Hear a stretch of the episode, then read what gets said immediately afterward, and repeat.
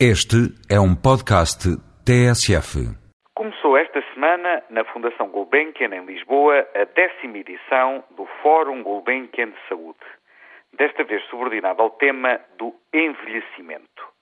Numa sociedade que endeusa o triunfo individual, os estereótipos de beleza e a vitalidade da juventude, o tema da velhice ou não figura na agenda pública de todo ou surge sempre apresentado como um fardo, um peso para os próprios idosos e para a sociedade.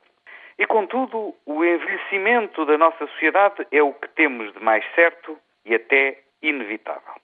Na sessão inaugural do Fórum, o Presidente da República recordou dois números impressionantes. Hoje, os portugueses são 10 milhões e quase 400 mil. Atingiremos o pico da população em 2010 e até 2030 seremos apenas pouco mais de 9 milhões. Recordou também o Presidente da República que os que têm mais de 65 anos de idade hoje representam 18% da população total. Em 2050 representarão cerca de 32%. Ou trocando por um número talvez mais comparável com facilidade.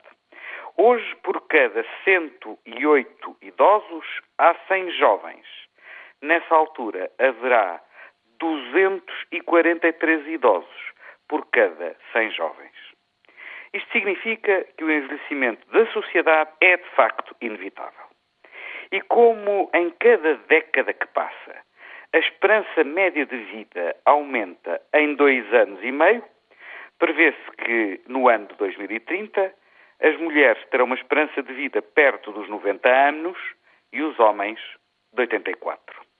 Logo, o desafio com que estamos confrontados é o de aprender a envelhecer mantendo-nos ativos, ou seja, como garantir o bem-estar físico e mental de quem envelhece e as condições para que os idosos possam continuar a contribuir para a coesão e o progresso das nossas sociedades.